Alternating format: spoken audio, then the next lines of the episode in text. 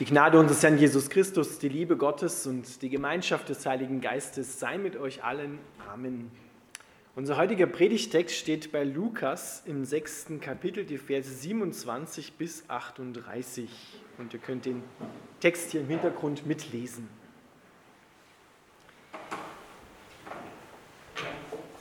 Doch wenn ihr bereit seid, wirklich zu hören, dann sage ich euch, liebt eure Feinde.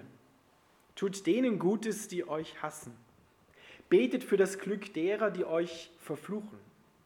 Betet für die, die euch verletzen.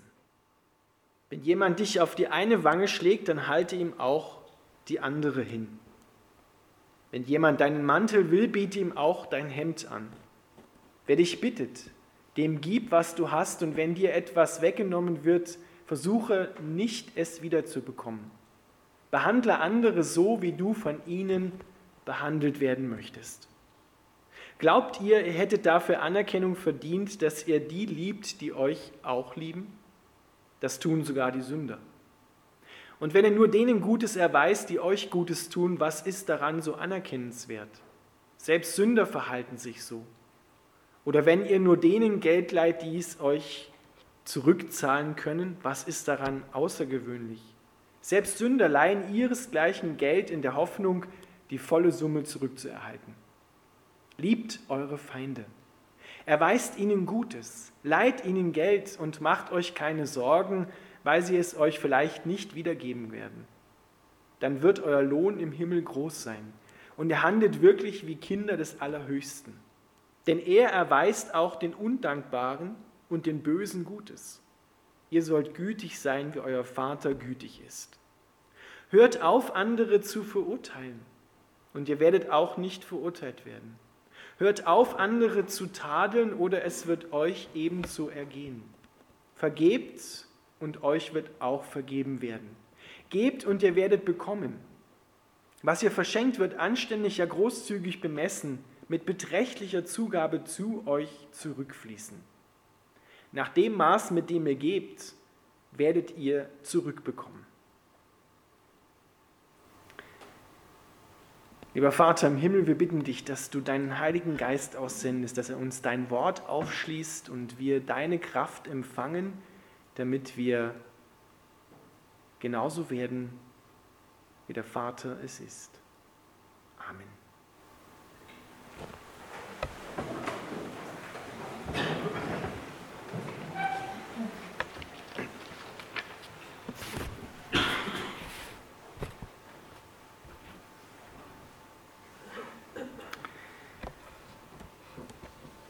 Liebt eure Feinde.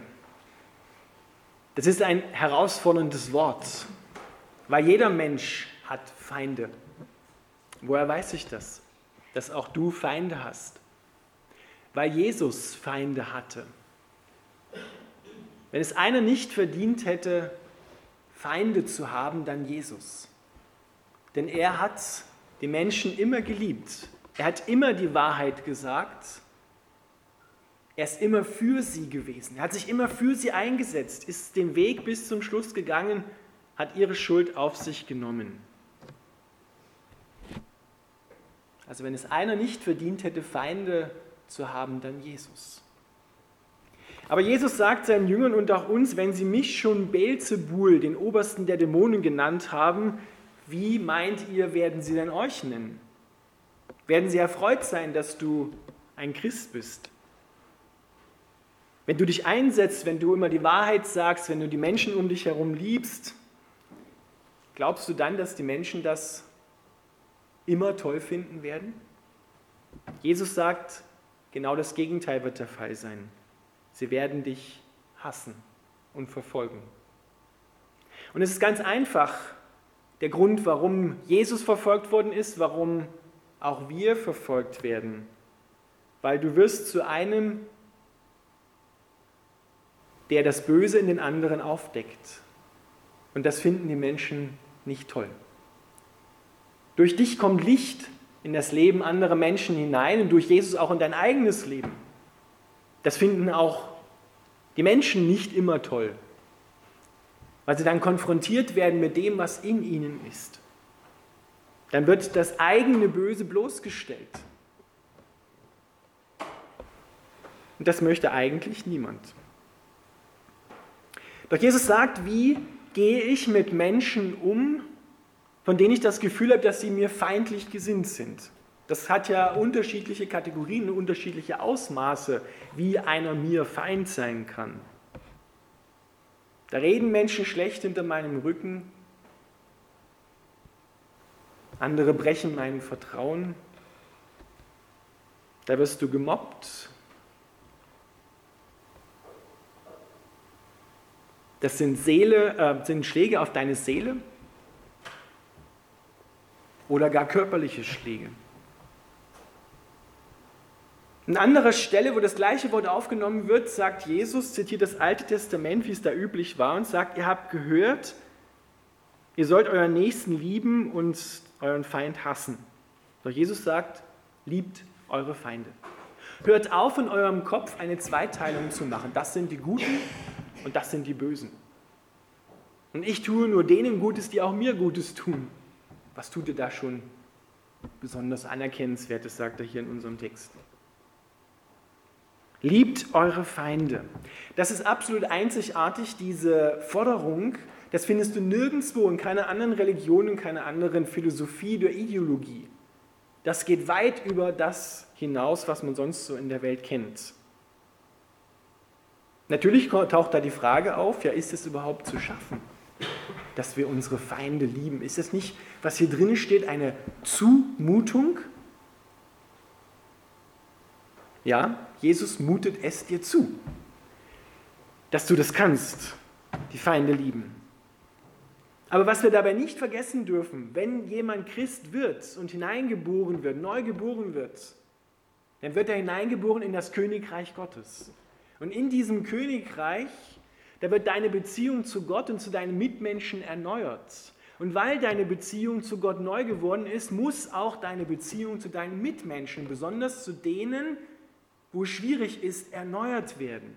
Und da ist die Forderung ganz radikal. Liebt eure Feinde, weil Gott liebt seine Feinde. Er tut denen Gutes, die böse sind. Er fragt nicht danach, ob der Mensch böse war oder nicht. An anderer Stelle heißt, er lässt seine Sonne aufgehen über guten Menschen und auch über bösen Menschen. Das bedeutet wohlgemerkt nicht, dass Gott nicht Gerechtigkeit kennt. Dass er nicht weiß, auch seine Menschen, die Böses widerfahren, zu schützen, zu heilen und herauszubringen aus Leid. Beides. Doch hier geht es zunächst um deine, um meine Herzenshaltung anderen Menschen gegenüber. Wie verhalten wir uns anderen Menschen gegenüber, die uns verletzt haben? Und vielleicht ist dir jetzt schon beim Reden so einer eingefallen. Ein Feind. Einer, mit dem du überhaupt nicht kannst, der dich verletzt hat.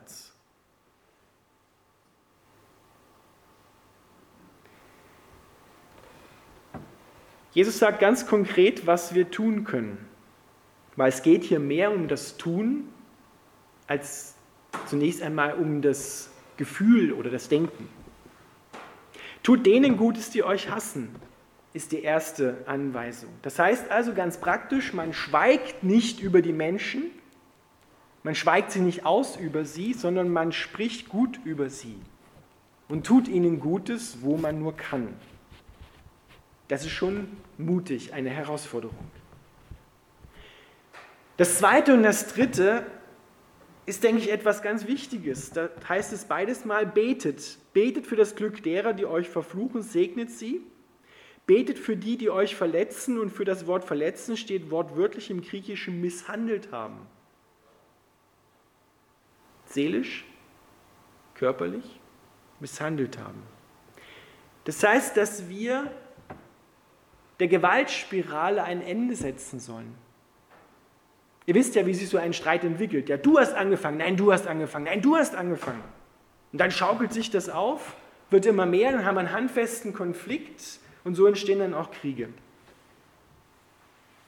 Jesus sagt, zahlt nicht das Böse wieder mit Bösem zurück, sondern betet für die, die euch verflucht haben, die euch wehgetan haben. Schließt sie in euer Gebet ein. Wenn ich für meine Feinde bete, dann mache ich mir bewusst, dass wir, wie die Bibel es sagt, nicht gegen Fleisch und Blut kämpfen. Nicht der Mensch an sich ist mein Feind, sondern Paulus sagt, die Mächte, die finsteren Mächte unter dem Himmel, das sind unsere wahren Feinde. Da findet der Kampf statt, die diesen Menschen in ihrem Griff haben. Und deshalb beten wir, wenn wir andere einschließen, dass Gott sie mit seiner Liebe erreicht. Dass ihre Herzen aufgetan werden, dass sie zur Erkenntnis der Wahrheit kommen, dass sie Gott erkennen und dass er sie erlöst aus ihren Ängsten, aus ihren Zwängen, aus ihren Sorgen. Genauso wie er es auch bei mir und anderen Menschen macht. Das bitte ich auch für meine Feinde. Ich segne sie damit, ich spreche Gutes über ihnen aus. Das mag am Anfang ganz schwer sein, für jemanden zu beten, der dir wehgetan hat. Sei es mit Worten oder mit Taten, egal.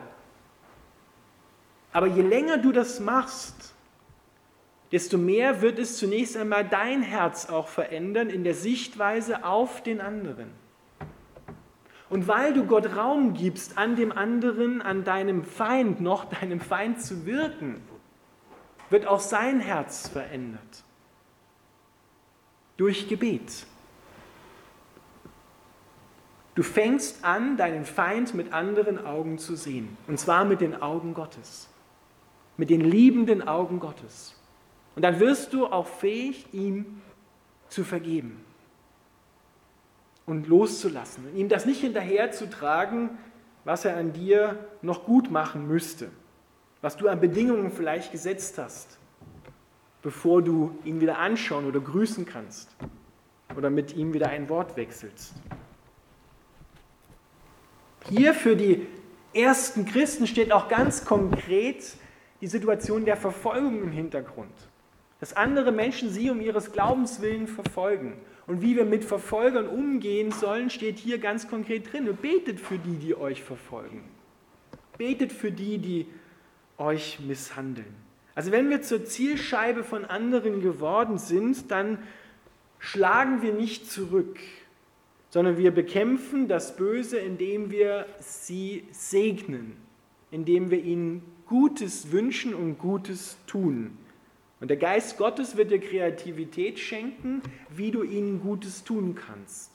Das kann ganz unterschiedlich aussehen, je nachdem, was das für eine Person ist und wie, diese, wie die Beziehung so aussieht.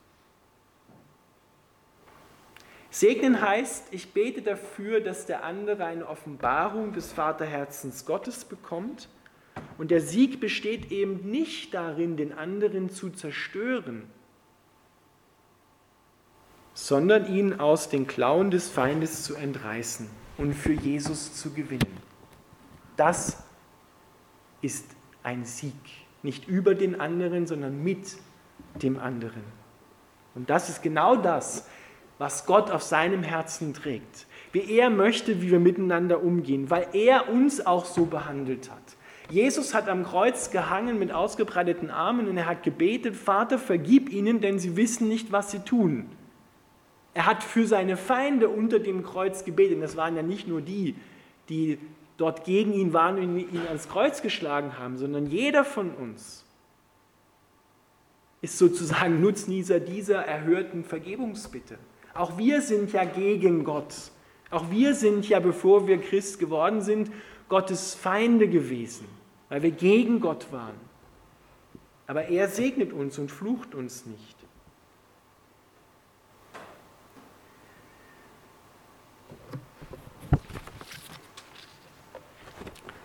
Dann heißt es dort weiter, ich greife jetzt ein paar Dinge raus, hört auf, andere zu verurteilen und auch ihr werdet nicht verurteilt werden. Hört auf, andere zu tadeln oder es wird euch eben zu ergehen vergebt und auch euch wird vergeben werden. Wörtlich steht dort, hört auf, andere zu richten. Ich schicke gleich vorweg, das heißt wohlgemerkt nicht, dass wir nicht Worte und Taten anderer beurteilen dürfen, dass wir auch, wenn andere etwas sagen, meinetwegen auch Richtung Gott, dass wir das beurteilen und prüfen müssen, was die anderen sagen. Sondern hier ist eine Herzenshaltung gemeint, die kalt, die eiskalt dem anderen begegnet und ihn hinunterrichten will, ihn kaputt machen will, ihm seinen Lebensanspruch und seinen Lebensbereich immer kleiner machen will. Das ist genau die Strategie des Teufels der gesagt hat zu den Menschen, wenn du deinen Lebensbereich ausweitest auf Kosten der anderen, dann bist du mein Freund. Und Jesus sagt, verzichte bewusst darauf, deinen Lebensbereich gegen den anderen ständig zu behaupten und ihm damit seinen Lebensbereich kaputt zu machen. Das ist genau das Gegenteil.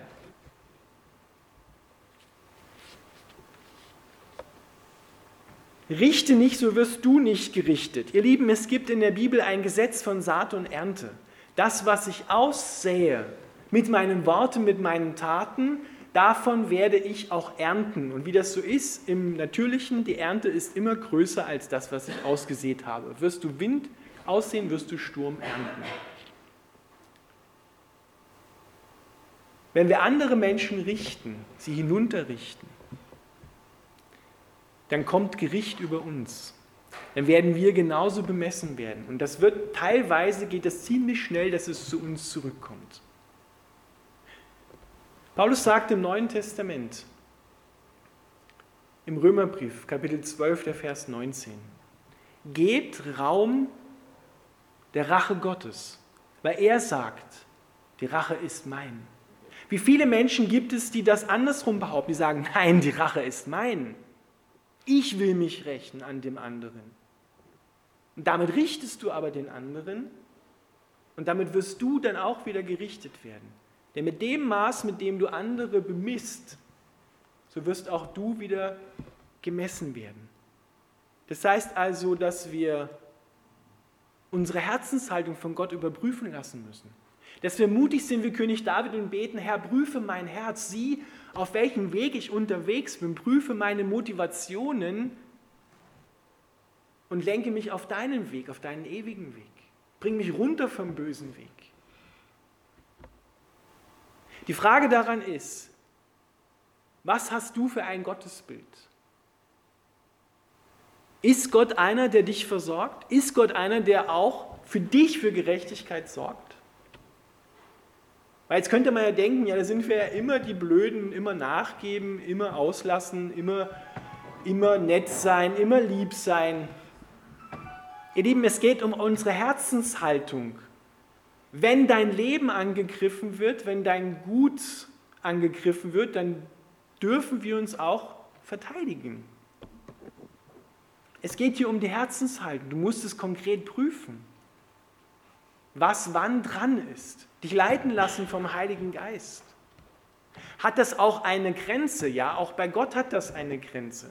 Weil wir haben ja vorhin im Glaubensbekenntnis bekannt, Jesus Christus, aufgefahren in den Himmel, von dort wird er wiederkommen und was? Zu richten die Lebenden und die Toten. Das Böse wird ein Ende haben. Es wird nicht immer von Gott dem Bösen freien Lauf gelassen. Das wird ein definitives Ende haben und dann wird Gerechtigkeit kommen für alle. Dann wird Gott das rechte Urteil fällen. Und der wahre tiefste Grund ist, warum wir andere Menschen nicht richten brauchen, ist, weil wir nicht gerichtet werden.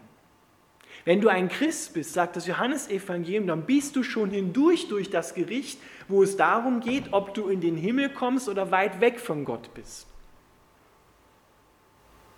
Du bist schon hindurch, weil du für dich hast, das, was Jesus für dich getan hat, am Kreuz angenommen hast. Das, da ist das Gericht gewesen. Und wenn du das glaubst, dass Jesus der Herr ist und dass er auferstanden ist und das mit deinem Mund und mit deinem Herzen bekennst, dann bist du schon hindurch durch das Gericht. Dann kommst du nicht mehr in dieses Gericht, wo es um deine Zukunft geht. Ob du eine wunderbare Zukunft bei Gott hast oder eine Zukunft, wo du ewig dahin siehst. Eine Gemeinschaft mit dem, der immer sagt, weite dein Gebiet aus, auch auf Kosten von anderen. Deswegen, das ist der tiefste Grund, weil wir befreit sind weil kein Urteil oder das Urteil ist schon über uns gefällt worden. Gott sagt, du bist mir recht. Ich habe dich gerechtfertigt in dem Blut von Jesus Christus. Dürfen wir nie vergessen. Und deshalb, in dieser Freiheit brauchen wir andere Menschen nicht mehr zu richten. Wir brauchen sie nicht beurteilen, damit letztendlich wir besser dastehen. Darum geht es doch eigentlich. Dass wir unseren Platz finden, unseren Platz sichern. Dann kannst du auch mal zurückstecken und musst nicht immer auf dein Recht pochen. Liebt eure Feinde. Kannst du das schaffen? Nein. Das schafft nur Gottes Geist in dir. Diese Liebe kann dir nur Gottes Geist verleihen. Und deshalb müssen wir darum bitten, dass Gott uns sein Wesen und seinen Geist schenkt, damit wir diese Liebe in uns haben. Ohne ihn geht das nicht. Ohne ihn werden wir wieder mit gottloser Faust reinschlagen und werden auf unser Recht pochen, werden das Recht bei anderen zur Anwendung bringen, aber wenn wir beurteilt werden sollen, dann wollen wir Milde und Barmherzigkeit haben. So läuft es doch.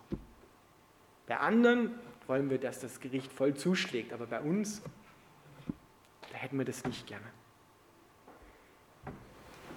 Wir müssen eingestehen, dass wir vor Gott nichts zu bringen haben, dass wir in unserer Selbsterkenntnis darauf kommen, dass wir nichts außer ihm sind. Diese Erkenntnis, die wünsche ich jedem von Herzen, dass wir erkennen, dass wir nicht von uns aus etwas sind, sondern dass er alles ist und dass er in uns das nur schaffen kann. Sobald wir anfangen, wieder ohne ihn seine Gebote halten wollen, werden wir kläglich scheitern. Nur mit ihm werden wir das schaffen, die Feinde zu lieben. Und dann sagt Gott, dann werdet ihr Kinder des Allerhöchsten sein, denn auch er erweist den Undankbaren und den Bösen Gutes. Ihr sollt gütig sein, barmherzig sein, wie euer Vater gütig und barmherzig ist. Es geht darum, Gott in dieser Welt, die ihre Feinde hasst und kaputt machen will, wieder zu spiegeln. Dass da eine Liebe ist, die über alles hinausgeht, die die Feinde liebt und die will, dass allen Menschen geholfen wird. Das ist Gott. Und der soll auch aus deinem Herzen deinem Feinden gegenüber wiedergespiegelt werden. Und das verändert auch deinen Feind. Der bleibt davon nicht unberührt. Das kann manchmal sehr lange dauern. Da braucht es viel Geduld. Aber wenn wir dranbleiben, dann geben wir Gott Raum, dass er an dem Feind wirken kann, zum Besten wirken kann. Und er sorgt für Gerechtigkeit. Deshalb vertrau dich mit dem, wo du mit anderen Menschen im Kampf und im Streit liegst, im Konflikt bist. Vertrau das Gott an. Überlass ihm diesen Konflikt, tritt beiseite, leg deine Rüstung ab und steck dein Schwert, was du eigentlich gegen die finsteren Mächte erheben sollst und gegen Menschen erhoben hast, ein.